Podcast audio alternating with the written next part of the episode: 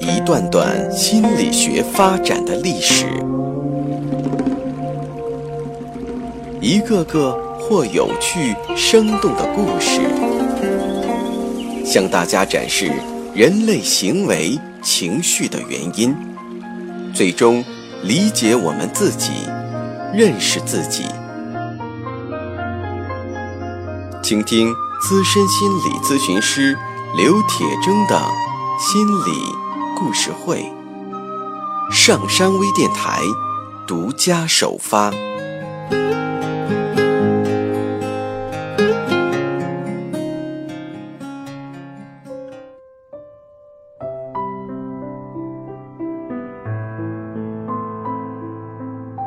你好，欢迎收听今天的心理故事会，我是心理咨询师刘铁铮。说到心理学的流派，行为主义是不能不提的。斯金纳是新行为主义的代表人物，是很极端的行为主义者。行为主义完全忽略了思维在生活中所起的作用，认为没有必要用心理内部发生的事来解释行为，这当然是片面的。但是。行为主义的功劳在于，他发现了许多有关学习和条件反射的规律，以及关于奖励和惩罚的应用等。同时，行为主义也是心理治疗中行为疗法的来源，在行为疗法中运用学习的原则，对某些问题行为加以矫正。那么，现在我们就来了解一下。最负盛名的行为主义者，著名的心理学家斯金纳。一九零四年，斯金纳生于美国宾夕法尼亚州东北部的一个小镇。一九二二年，他考入纽约汉密尔顿学院，主修英国文学。在学校期间，他获得希腊文特别奖。一九二六年，他毕业后在家写作。期间，他阅读了华生的行为主义，并成为坚定的行为主义者。一九二八年，他考入哈佛大学研究生院，改修心理学。一九三一年，他获得哲学心理学博士学位，之后在大学任教。二战期间，他参与美国秘密作战计划。采用操作性条件反射的方法训练鸽子控制飞弹和鱼雷。一九四七年，他受聘重返哈佛大学，担任心理学系的终身教授。在大学期间，斯金纳在文学创作上获得了不凡的成就，他的诗歌和小说经常出现在哈密尔顿学院的学报上，不仅赢得作家的美誉。还有几部小说得到文学大师罗伯特·福斯特的赞扬，因此，当他从汉密尔顿学院毕业的时候，斯金纳说服了半信半疑的父母，允许他用一年的时间在家里专门写作，以完成一部伟大的小说。这一年后来被证明是斯金纳人生的转折点。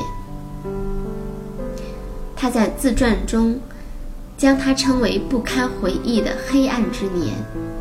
这一年，他没有写出任何东西，每天都在阅读、整理、弹琴以及制作模型中消磨时间。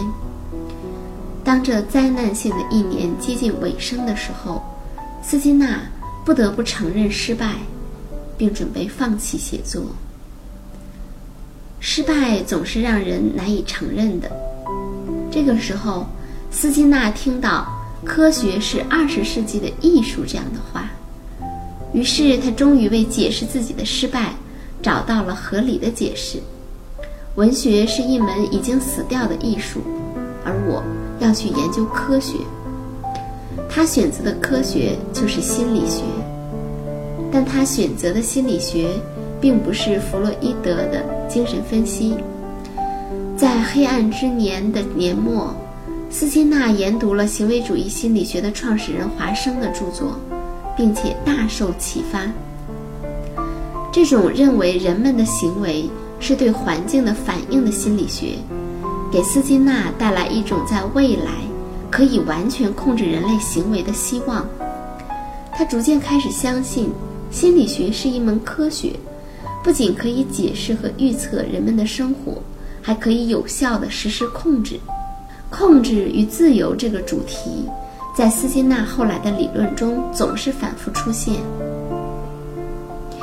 之所以他会对这个主题十分的感兴趣，也许我们可以追溯到他的童年，跟随他的成长史，去发现其中的秘密。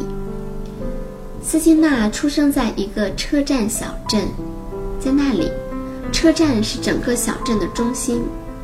镇子上的人们习惯于根据早、中、晚响起的汽笛声来安排他们的作息习惯。斯金纳的母亲也是如此，她总是严格的根据这个习惯来安排一家人的生活。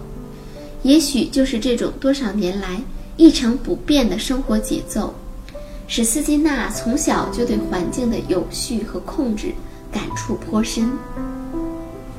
同时，斯金纳的家庭教育非常严格，孩子们一旦触犯规则，就会受到家长的惩罚。当斯金纳还是一个孩子的时候，他只好通过自己的方式尝试摆脱这种令人厌恶的被控制感。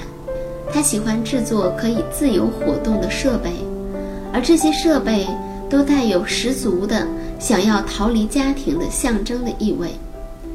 斯金纳在自传里写道：“我做了旱冰鞋，可以驾驶的运货的马车、雪橇，还有撑来撑去的木筏子，还做了跷跷板、旋转木马以及滑梯、弹弓、弓箭、气枪、喷水枪，用废锅炉做的蒸汽炮，还做了陀螺、模型飞机、合适风筝。”会飞的竹蜻蜓。斯金纳一再试着做一架能够把它载上天的滑翔机。除此以外，斯金纳还着迷于捕捉所有他身边捉得到的小动物：青蛙、乌龟、蛇、蝴蝶、蜜蜂、萤火虫，以及各种小动物。但他从来不饲养它们，只是观察它们努力逃走的过程。他曾经把一朵蜀葵的花瓣抓在一起，观察里面的蜜蜂是如何努力地离开困境。不过，也许是充分体会到被困的感受，斯金纳从来不像他的父母那样把这种困境保持太久，总是过一小会儿就把这些小动物放掉。在十八岁的那一年，斯金纳离开家，开始大学的生活。可是他很快就发现，生活其实并没有太多的变化，不过是每天十二次准时敲响的钟声，替代了小镇的汽笛声。汉密尔顿学院严格的作息表，令斯金纳强烈的感受到，生活依然还是充满了秩序和控制，并且，他的处境也并不比家里好到哪儿去。汉密尔顿的新生。必须要为老生服务，斯金纳经常被老生欺负。有一次，他被两个二年级的学生结结实实地绑在了教室里的椅子上。斯金纳放弃了反抗，完全把自己的控制权交给那两个家伙。他在自传中这样描述当时的情景：“我没有反抗，也没有抗议。”只是让他们把我绑了起来。也许这个时候，斯金纳已经对充满控制的环境侥幸投降，而他的不反抗，可能也预示着他的理论不同于传统行为主义之处。人类的行为不是对外界刺激所做出的简单的反应，而是为了得到一定结果的操作性的行为。既然自由是不可能的，我又何必去努力反抗呢？在五六岁的时候，斯金纳曾被他的祖母带到火炉边，看着熊熊燃烧的煤炭。他祖母绘声绘色的警告，说撒谎的孩子在死后如何在地狱里遭到火烧炭燎，而斯金纳美丽的母亲则因为听到他讲了一句脏话，就立刻把他揪到卫生间，用一块涂满肥皂的湿抹布把他的嘴完完整整的刷洗了一遍。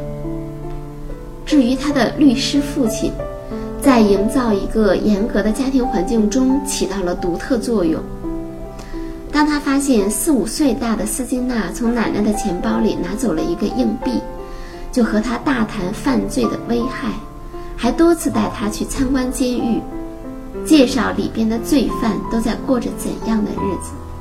也许就是这些惩罚，带给斯金娜太多的负面感受。他的理论一直拒绝将惩罚视为行为塑造的好办法，在他看来，要想教育孩子行为良好，最好的办法不是惩罚，而是对他偶尔出现的好的行为报以积极的反馈，也就是正强化。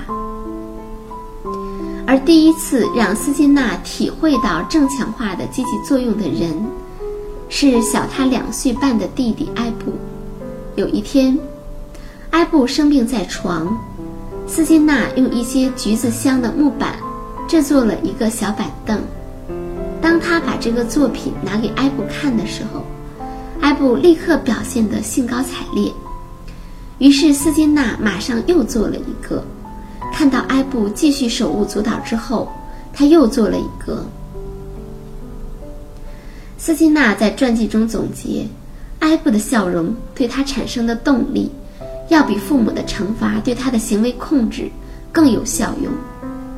这与他后来的操作性行为的理论相吻合。斯金纳对于情绪的态度实际上十分矛盾。一方面，他主张将情绪完全排除在心理学研究的范围之外。而是用一系列的动作来给出解释，比如愤怒是指高攻击、低关爱、低取悦的各种行为，而恐惧是指用逃跑或闭上双眼的方式来避免对特定刺激的接触。但与此同时，情绪却一直是他思考和论证的重要课题。在他的自传中。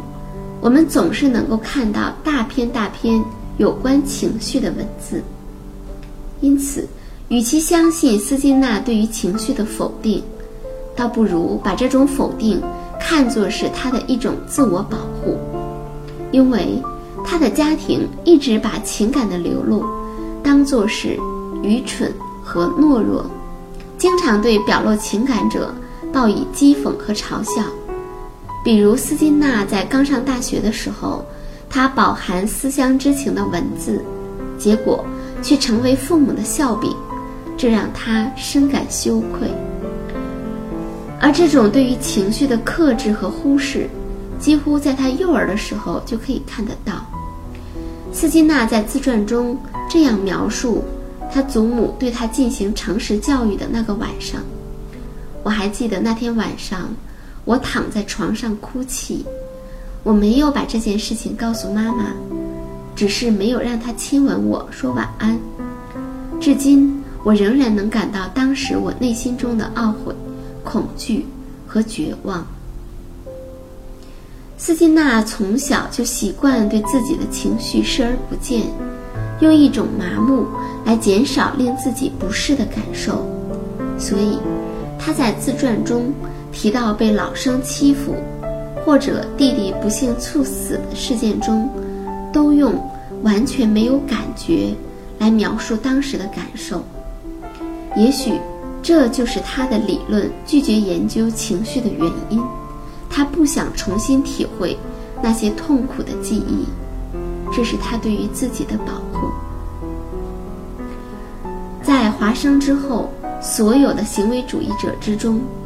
斯金纳在坚持行为主义基本立场上是最激进的一位，而且他在华生等人的基础上向前又迈进了一大步，提出了有别于巴甫洛夫的条件反射的另外一种条件反射行为，并将二者做了区分。在此基础上，提出了自己的行为主义理论——操作性条件反射理论。关于经典条件反射和操作性条件反射，我们会在下次的故事中来谈。今天的故事就讲到这里，我们下一期的心理故事会再见。